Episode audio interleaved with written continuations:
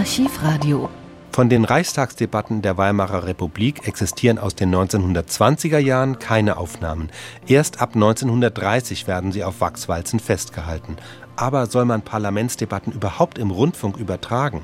Viele Abgeordnete sind 1930 noch dagegen. Doch Paul Löbe, SPD-Politiker und seit 1925 Reichstagspräsident, spricht sich dafür aus. So auch in dieser Aufnahme vom 12. Juni 1930, in der er auch auf die Argumente der Gegner eingeht. Es war ja bereits einmal bei einer der letzten Reden Stresemanns eine solche gelegentliche Übertragung geplant. Wir hatten sie vorbereitet, die Hörer waren schon davon verständigt. Diese Übertragung musste aber nach dem Protest von drei Parteien im letzten Augenblick zu meinem Leidwesen unterbleiben. Hier scheint mir aber jeder damals erhobene Einwand besonders hinfällig.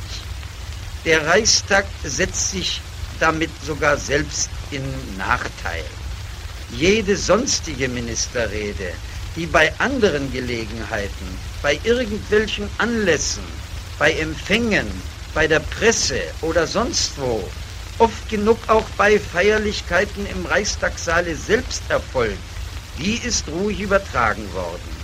Nur wenn sie in der Sitzung des Reichstages gehalten wird, wenn sie vielleicht besondere, wichtige politische Bedeutung hat, kann es bis jetzt nicht geschehen. Warum nicht? Weil man nicht alle Redner übertragen kann, die darauf antworten. Aber hier in solchen Fällen wird doch ausdrücklich von vornherein mitgeteilt, es handelt sich um die einmalige, meinetwegen auch die einseitige Darstellung, die von der Regierung über eine bestimmte Frage erfolgt ist. Will jemand die abweichenden Meinungen nun ganz genau kennenlernen, so kann er sich das Protokoll oder die Zeitungen der verschiedenen Parteien zur Hand nehmen.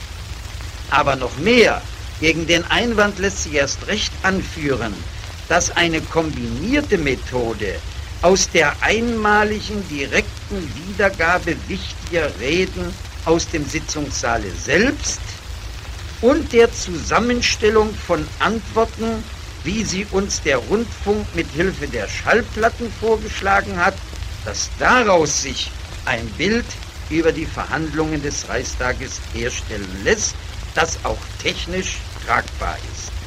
Dann ist es möglich, die Stellung der einzelnen Parteien und Parteiredner, sagen wir zum Jungplan, sagen wir zur Finanzsanierung, sagen wir zum Notopfer, zur Arbeitslosenversicherung, zum Strafgesetzbuch, abends in einer bestimmten Stunde weiterzugeben.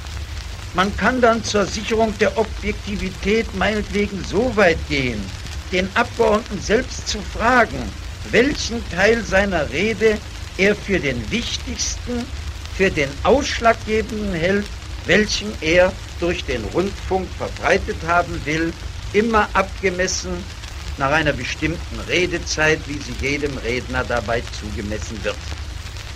In dieser Form scheint mir die Verbindung von Reichstag und Rundfunk auf alle Fälle durchführbar. Denn eines brauchen wir doch auch nicht aus dem Auge zu lassen. Wie viel der Rundfunkhörer sich anhören will, das steht ihm ja frei. Ein Griff an den Schlüssel des Lautsprechers oder an die Hörmuschel und die Sitzung ist für ihn aus. Er hat es da doch viel besser als ich der ich den Redner bis zu Ende anhören muss und nicht abstellen kann. Damit nun aber meine verehrten Zuhörer nicht gleich auch zur Tat schreiten und den Apparat abstellen, will ich lieber selbst zum Schluss übergehen und mich zusammenfassen. Ich bin dafür, zunächst für die gelegentliche Übertragung besonders wichtiger Sitzungen aus dem Reichstagsgebäude selbst und dann verbunden mit, un, äh, mit objektiven, ungefähr gleich langen Auszügen aus den Reden der Abgeordneten, die zu dieser Frage, die gerade zur Debatte steht, das Wort nehmen. Durchsetzen kann sich Paul Löbe aber letztlich nicht. Zwar werden die Debatten von nun an auf Wachswalzen festgehalten, doch die Übertragung im Rundfunk lehnt der Ältestenrat ab.